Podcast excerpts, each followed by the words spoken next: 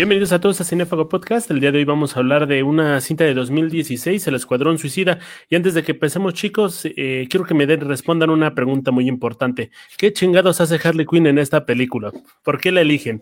Tomamos en cuenta que Amanda Wheeler le da las cualidades que puede tener cualquier personaje. Dice que está más loca que el guasón y aparte de todo es más intrépida. ¿Ustedes consideran que debe estar en este equipo?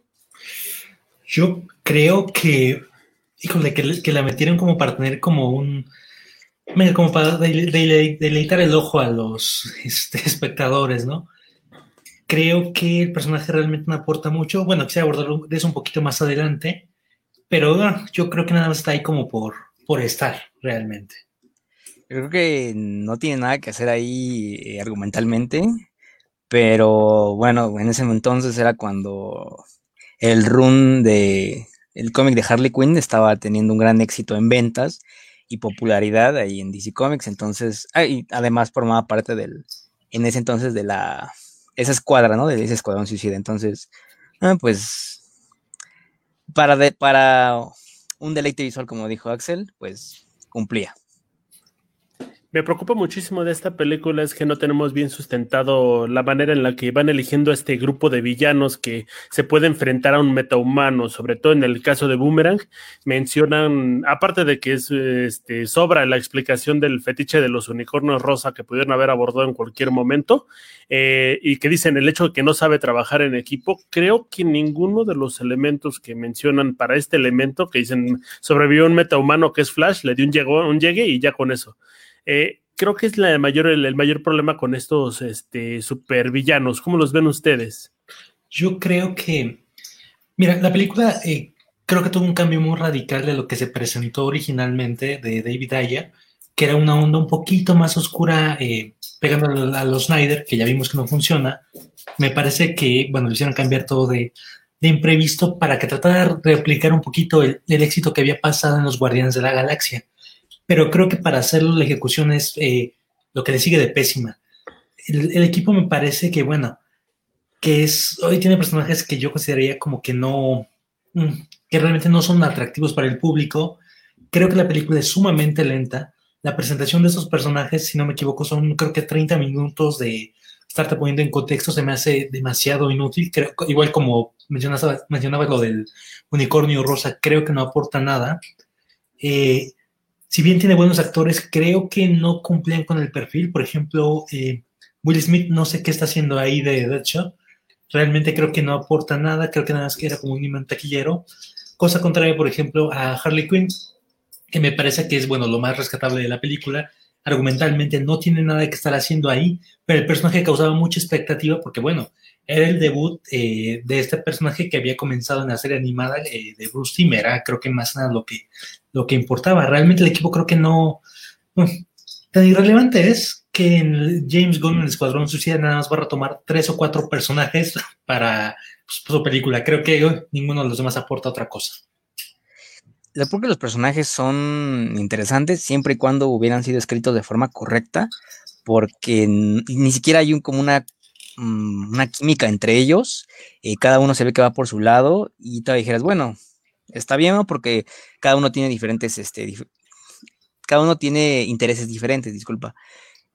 Y eso a veces en las películas hace que concuerden en ciertos puntos, pero aquí no, o sea, cada uno va con un camino muy separado, cada uno tiene un, conflicto que no se desarrolla, salvo en, creo que dos, los dos personajes, me atrevería a decir que es Deadshot y Rick Flag, eh, pero no, o sea, en ningún momento los ves así como equipo, ni siquiera en, el combate final, ¿no? Como ya dijo Axel, eh, la película sufrió por un cambio muy drástico. Tú ves el primer tráiler y ves una, una cosa totalmente más este, oscura, seria, muy darks, como se tenía ahí el, chiste, ¿no? El chiste Snyder.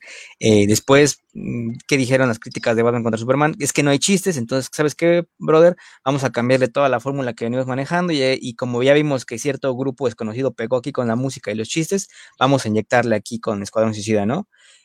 Tampoco pegó eh, y, y, de hecho, o sea, aunque se hubiera planeado así desde un principio los chistes y la música, pues no, no, no son temas que no encajan con los personajes, ¿no? Te das cuenta. Pienso que hay personajes que eran interesantes, pero no, no los aprovecharon, como Katana, Eh, me gusta su trasfondo que tiene, pero, mm, o sea, no tiene un nulo desarrollo. Eh, me parece que creo que Capitán Boomerang era como el alivio cómico, pero más parece como el, payaso del grupo, ¿no? Slipknot, que es como el... creo que ahí, este fue como un desperdicio de presupuesto. Sí, está bien, se entiende como el chiste, el chiste del grupo, ¿no? El escuadrón suicida, pero bueno, pudieron darle un poco más de, de diálogo, de presencia, ¿no? No sé cómo haya sido en la versión original. Eh, se dice que antes del estreno habían un total de nueve o siete versiones de la película. Entonces estamos hablando de pues cortes diferentes y visiones diferentes, tanto del director como del estudio. Ahora, la música está súper chida, o sea, es música muy, muy buena, temas muy, muy, muy conocidos, pero en ningún punto siento que sean parte orgánica de la historia, sobre todo al final con Mamian Rhapsody y, esta Harley Quinn en la celda, creo que no aporta nada, no le influye nada, cosa muy contraria a los Guardianes de la Galaxia, que utilizaban estos temas súper conocidos o inclusive algunos clásicos que se dejaron de conocer, los traen nuevas generaciones y les cambias inclusive el significado y lo conviertes en algo mucho más chido, pero ¿tú cómo ves esta cuestión, Axel, y también el sentido visual de la película? Mira, creo que lo de la música está metido con calzador. Creo que fue como un aditamento de último momento, de casi casi tres semanas antes del estreno de ¿Sabes qué, brother? Este, esto está así, échale ahí canciones este, bonitas, canciones que peguen para replicar el éxito de Guardianes. Se les olvidó, bueno, que en Guardianes de la Galaxia funcionaba porque, bueno, la música, todas estas 12 tracks del mix asombroso, tenían una cuestión narrativa que, bueno, era fuertemente, estaba fuertemente ligada al protagonista y creo que cada escena y cada, este, cada secuencia musical, eh, por así decirlo, quedaba viendo el, baile de Star-Lord, que es como muy conocido, que incluso se burlaron de él en la última de Los Vengadores, pero aquí no, o sea, creo que, no creo, pienso, estoy seguro de que la música no aporta nada, se siente nada más como un trabajo de edición que hacíamos estudiantes en primer semestre y ponle esto para que se vea más bonito, para que se escuche más mamado. Realmente no, visualmente creo que, híjole, creo que envejeció mal, yo la vi hoy en la mañana, los villanos estos me parecen, este, uh, no sé, creo que envejecieron muy mal para haber pasado cuatro años. Me gusta un poco, eh, aunque la escena de la introducción se me hizo muy larga, muy pesada e inútil, creo que la paleta de colores y como los encuadres de cada, la presentación de cada uno, de cierta manera funciona, por eso me trago esa escena, eh, pero en general no se siente como una, como una unidad visualmente hablando, se siente como una película un poco gris, incluso, bueno, pese a que quieren como alejarse de la temática oscura de Snyder, la película se siente como visualmente sumamente oscura, que rompe con la característica de sus personajes que son un poco más cotorros, la música y como divertida sin sentido, ¿no? ¿Tú cómo lo ves, Daniel? Eh, bueno, creo que solo rescato el final de los créditos, cuando van apareciendo los nombres de los actores y ahí en las formas ahí que te presentan CGI, pues al personaje que interpretan, ¿no? Creo que es lo único que rescato musicalmente, porque de allá en fuera, pese a que las canciones que están presentes me gustan, como eh, una de Black Sabbath, o, otra de Queen, pues me gustan, pero no chocan, o sea, como que te incomodan, dices, mm, no, o sea, ¿qué onda con esto? ¿Qué onda con otro? Entonces, no. Eh, pues fue como de, mm, está bueno, está, es agradable para el oído, pero ya cuando pues, te pones a analizarlo ahí, ¿qué tiene en relación como con la trama que te están presentando, que no es nada, nada, y pues sale totalmente de contexto. Yo creo que se, desperdiciaron muchísimo los personajes. Tienes a cuestiones muy interesantes como Diablo, Killer Clock, que, perdón, Killer Clock y a, Katana, que supe, las historias solitas pudieron haber jalado muchísimo. Pero aquí hubo mucha presión para darle más protagonismo a Jared Leto, que al final lo terminaron cortando. A este, a Harley Quinn, se me olvidó el nombre, y también a este buen hombre Will Smith. Inclusive noto que el papel de Will Smith está súper cambiado, este papel, Margot Robbie, gracias Daniel. Eh, esta cuestión de de Will Smith siendo como el salvador del mundo, teniendo un asesino, pero que tiene un gran corazón y demás. Creo que estos papeles, aparte de que cambian mucho la historia, cambian muchísimo los personajes como tal, eh, no te aportan sobre todo a la trama en ese sentido de cómo reaccionaría un villano ante estas, ante, ante estas circunstancias, perdón. Aparte, bueno, no sé, creo que sí, como estos personajes son como los principales, los demás, bueno, creo que son de rellenos porque son completamente olvidables pero Will Smith ahí como que no, yo creo que no hizo un buen papel de villano. Me bueno, yo lo sigo viendo como el tipo bonachón. Eh, se me figura un poco a tipo Hancock, tipo Soy leyenda, el mismo personaje de, ok, sí, soy el hombre rudo, pero tengo un buen corazón. Aparte creo que, más bien no creo, estoy seguro, eh, mis memorias me repiten así. Eh, de hecho, me parece que no era afroamericano en, en los cómics y en, las, este, y en la serie animada bueno, uno dice, está bien el cambio, vamos a ver cómo, cómo lo hacen, pero creo que realmente no, no aporta nada. La cuestión de Guasón y de Jared Leto me, me causa mucho, mucha intriga. Mira, creo, yo tenía mucha expectativa del personaje en su tiempo, porque a mí el Guasón de Jared Leto me parece sumamente sobrevalorado y una mala adaptación del personaje. Ojo, mala adaptación, no mal villano. Eso quizás lo abordemos en, otra, en otro podcast, pero eh, yo tenía mucha expectativa de este personaje porque justamente decía, bueno, Jared Leto es un súper actor, es un, es un cuate que se compromete muchísimo con su trabajo, vamos a ver qué, qué nos entrega. Pero principalmente visualmente hablando, no me gustó. Ahí fue decisión de este David Ayer que se viera como más eh, mala salvatrucha.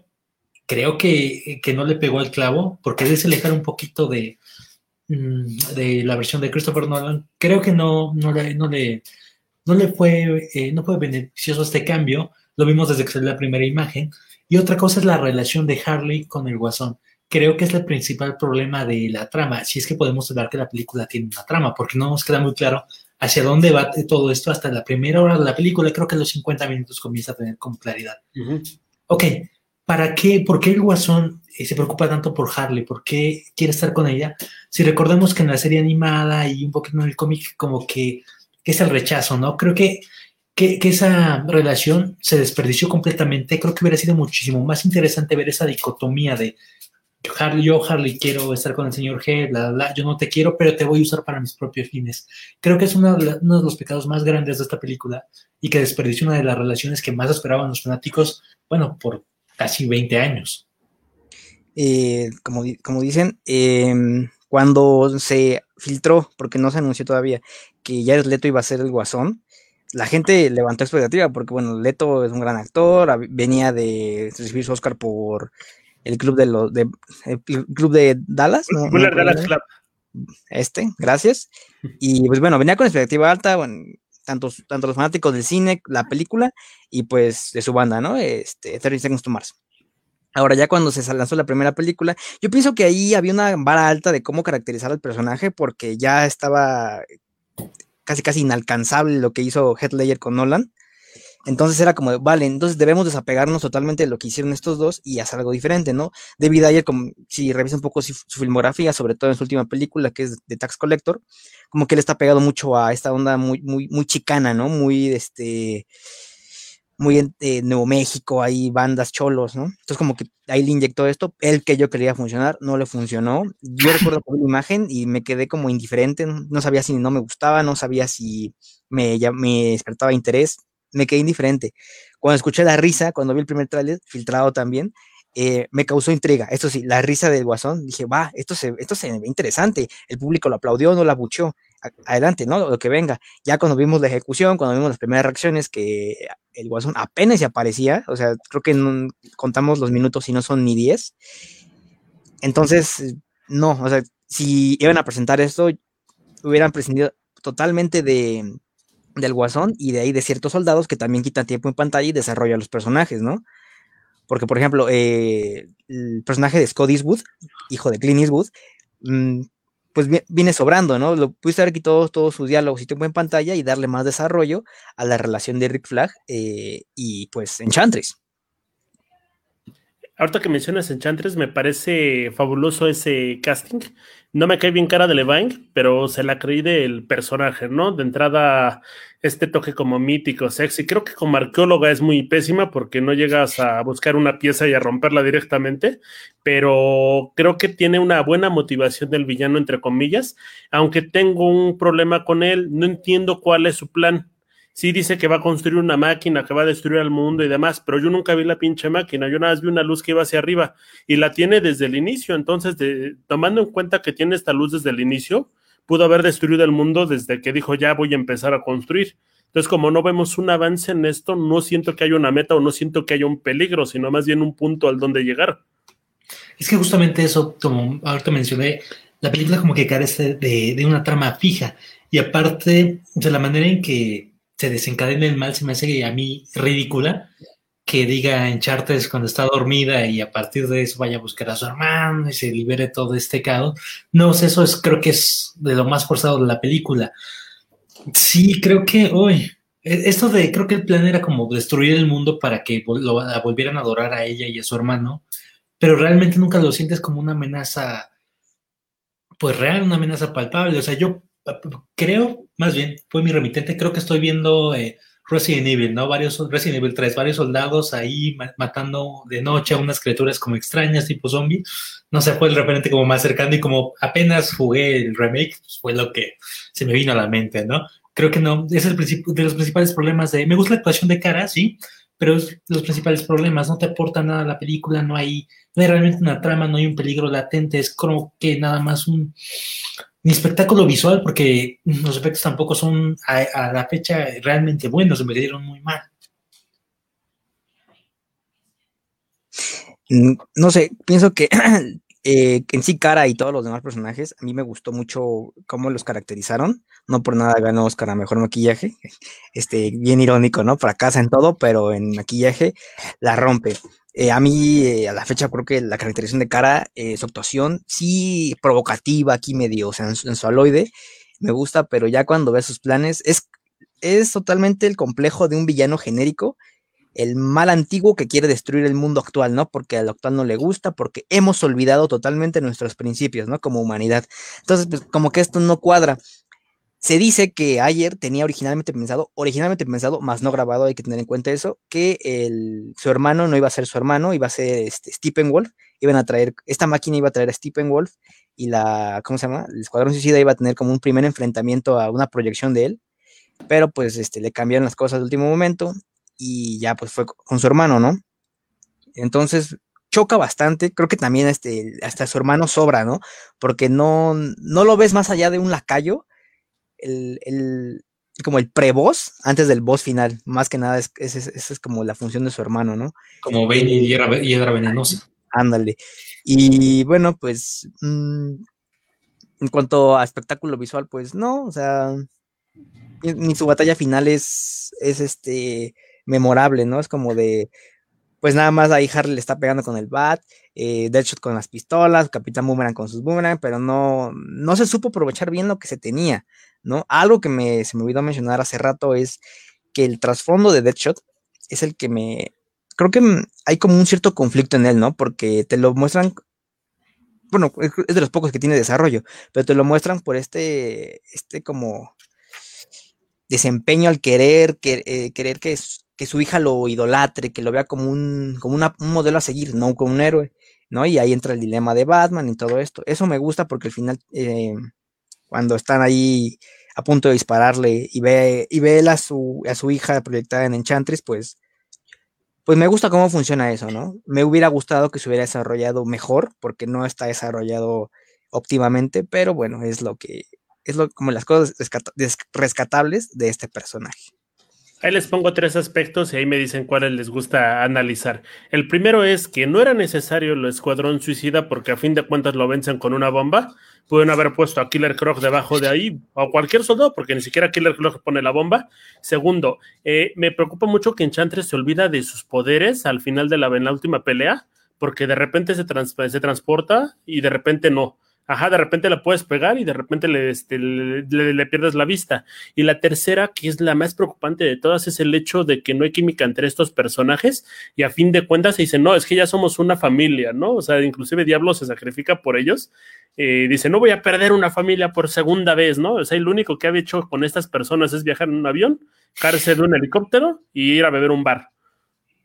Creo que eh, esa última es la más importante porque estamos tomando en cuenta que nos están presentando una película de un equipo incompatible, por así decirlo, ¿no? De un equipo complicado. Creo que cuando haces una película así no te puedes dar el lujo de, mm, de no crear como una verdadera empatía, de una, un verdadero lazo de amistad o familiar en este caso, porque si no es de, y, entonces qué, o sea, como, como los pingüinos de Madagascar, ¿no? Cuando llegan a la Antártica. ¿Y ahora qué? O sea, porque al final de cuentas eso termina siendo, y como dije, o sea, tan olvidable que esta alineación prácticamente va a estar como olvidada por la que pensó este James Gunn, que yo espero y yo creo, por el hecho de que fue quien trajo a los Guardianes de la Galaxia a la Simia, que él va a hacer un mejor trabajo con personajes prácticamente desconocidos. Sí, eh, bueno, pues todo se puede desarrollar con un, mejor guion. Ahí creo que ayer le, dicen que solo construyó el guion en tres semanas y ahí fue uno de los grandes errores. O sea, primera que no se lo mandaron a revisar, segundo las regrabaciones, tres, este, los cambios de planes al último momento, ¿no? Eh, bueno, choca bastante que no, no haya una empatía entre todos. Creo que la relación que se da más es entre Queen y Deadshot. De hecho, se dice que en la versión final, perdón, original, eh, ellos se terminaron siendo pareja lo cual choca bastante con, después su secuela, su, entre comillas, secuela de Aves de Presa, ¿no? Porque pues se sigue con el Guasón, se separan, ¿no? Entonces, no, no, no hay ni pies ni cabeza, creo que es más una presentación de personajes que pudo haber quedado como en un evento, pero hasta ahí, porque no, como se dice, no hay una trama de aquí ni de allá. Ahora también la película peca de ser muy cursi. El primero estás con esta relación de Deadshot Harley Quinn, el punto donde está a punto de matarla. Sea, es una persona a la que no conoce, pero decide fallar un tiro cuando a pesar de todo era su orgullo, ¿no? Y sobre todo esta escena final donde lanzan la bomba y va girando y le avientan la pistola y le dispara. O sea, se me parece tonto, cursi, torpe. No me gusta como esta forma de acabar con, con, los malos, ¿no? Inclusive creo que el mejor papel que se hizo, al menos en combate, se lo lleva Diablo sin, sin dudas. Es que e, es un poquito lo que mencionábamos, como que los personajes eh, no van tanto con ese con ese giro, o sea, el Escuadrón Suicida, tú te imaginarías como algo más badass, ¿no? Un poquito, un poquito Deadpool.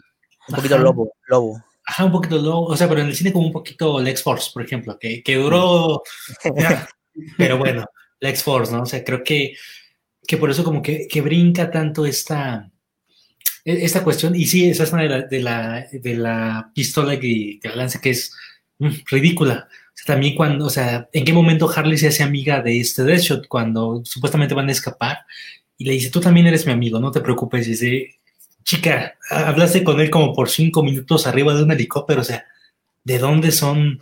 He de admitir que me, me gustó mucho el personaje de Capitán Boomerang. Si bien sí es el payaso, me gustó eh, ese alivio cómico.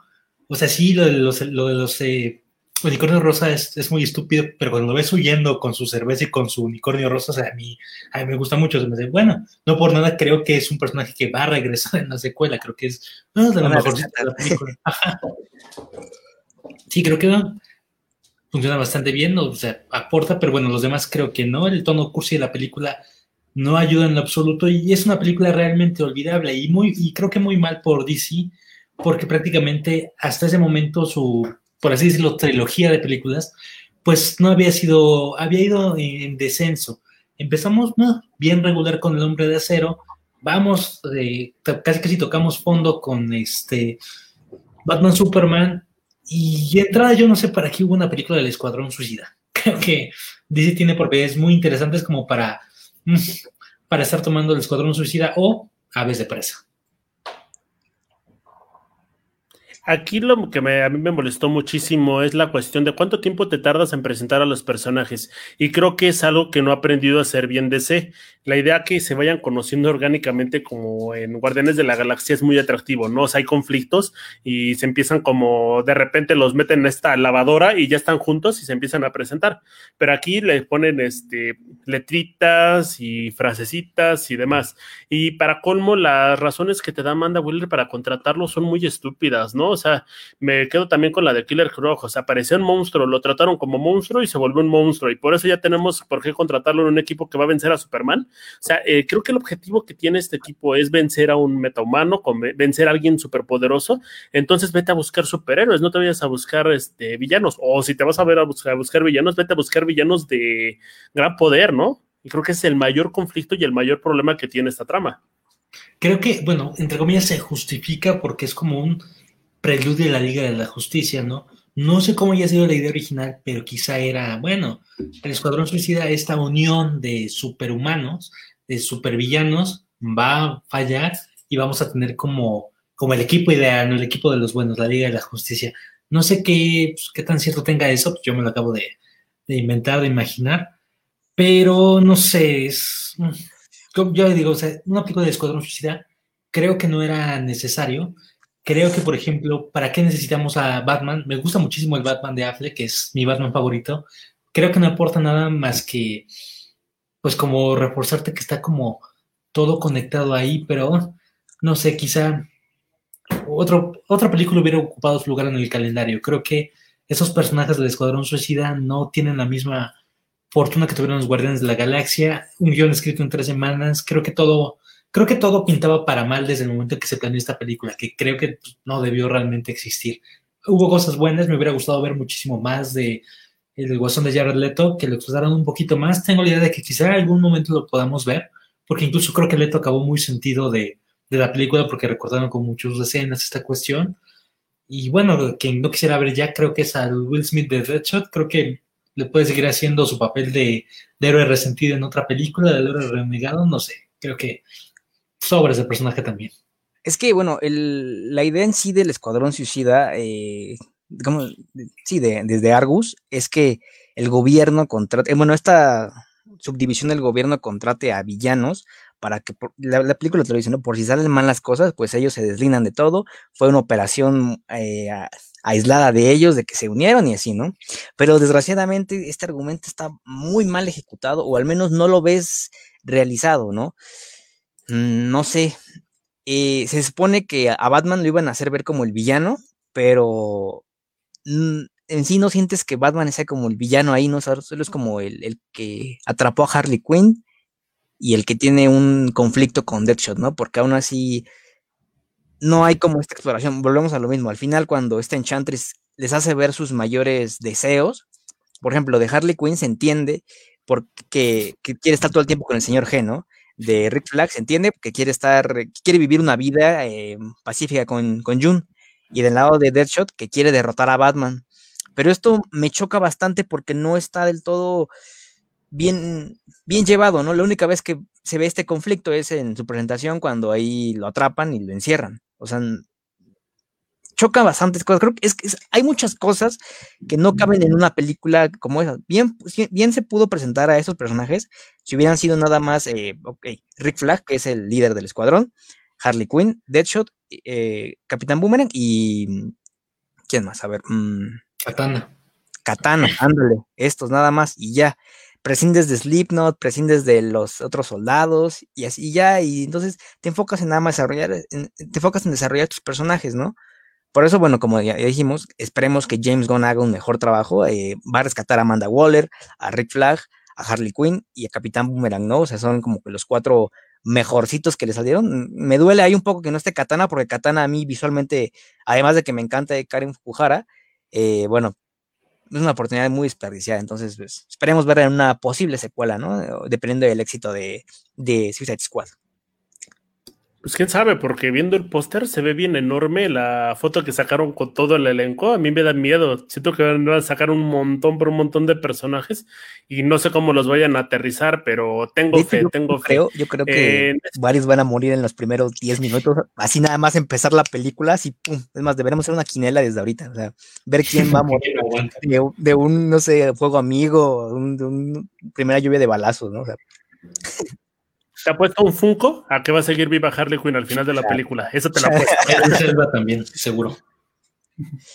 Bueno, yo concluyo con diciendo que esta película es prescindible. Puedes no verla, puedes verla y tu vida no va, a seguir siendo la misma, aunque creo que es de lo peorcito que tiene DC. Yo concuerdo, creo que es una película que no aporta nada. Creo que quizá nada más podrías ver, no sé, el resumen de un youtuber para conocerte dónde fue el debut de Harley Quinn en el cine. Y ya fuera de eso, porque incluso creo que la gente ni recuerda que Will Smith hizo un supervillano de Batman, por ejemplo. Así tan irrelevante es esta película. Es una película que puedes ver estando pedo. Y pues, nada más para tener algo de fondo, ¿no? Perfecto. Si usted quiere hacer el amor o quiere ver algún tipo de drogas con alguna película, por favor ve esta película. Esto fue Cinefago Podcast. Muchísimas gracias, chicos. Hasta luego. Hasta luego.